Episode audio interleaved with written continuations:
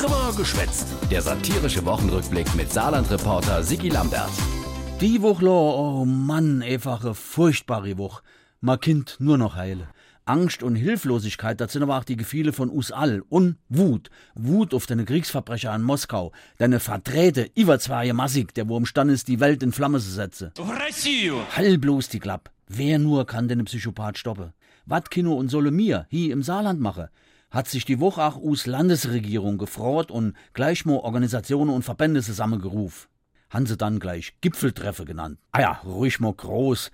Kleiner geht immer noch. Das Saarland ist gerüstet. Sitte Tobias Hans und ist zu Recht stolz drauf, dass sich so viel Saarländerinnen und Saarländer gemeldet haben, die wohl Leid aus der Ukraine unerbringen will und überhaupt helfen will.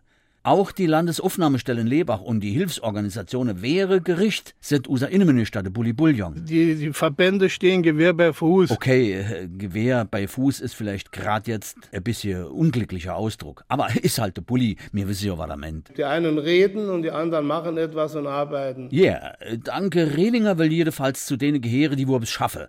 Beispielsweise die Unabhängigkeit von dem gestärte Putin, seinem Gas und seinem Öl. Mehr Solar- und Windkraftanlagen müsste her, weil ens wäre sicher. Dass Wind und Sonne eben keinem gehören und wir sie deshalb für uns am allerersten auch nutzen sollten. Mhm. Und wer wär's besser als wie Politiker, wie viel Spaß es machen kann, etwas zu nutzen, war dem nicht gehört. Steuergeld zum Beispiel. Gut, wäre jetzt ein ganz anderes Thema.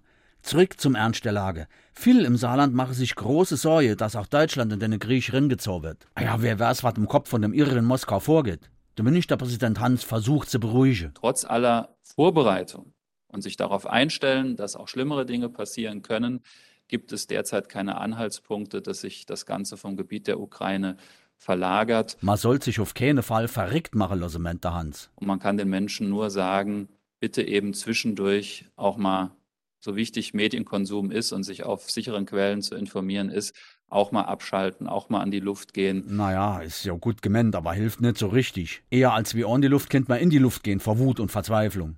Komm, geh mir doch bloß fort. Wär der Spuk doch nur schnell vorbei.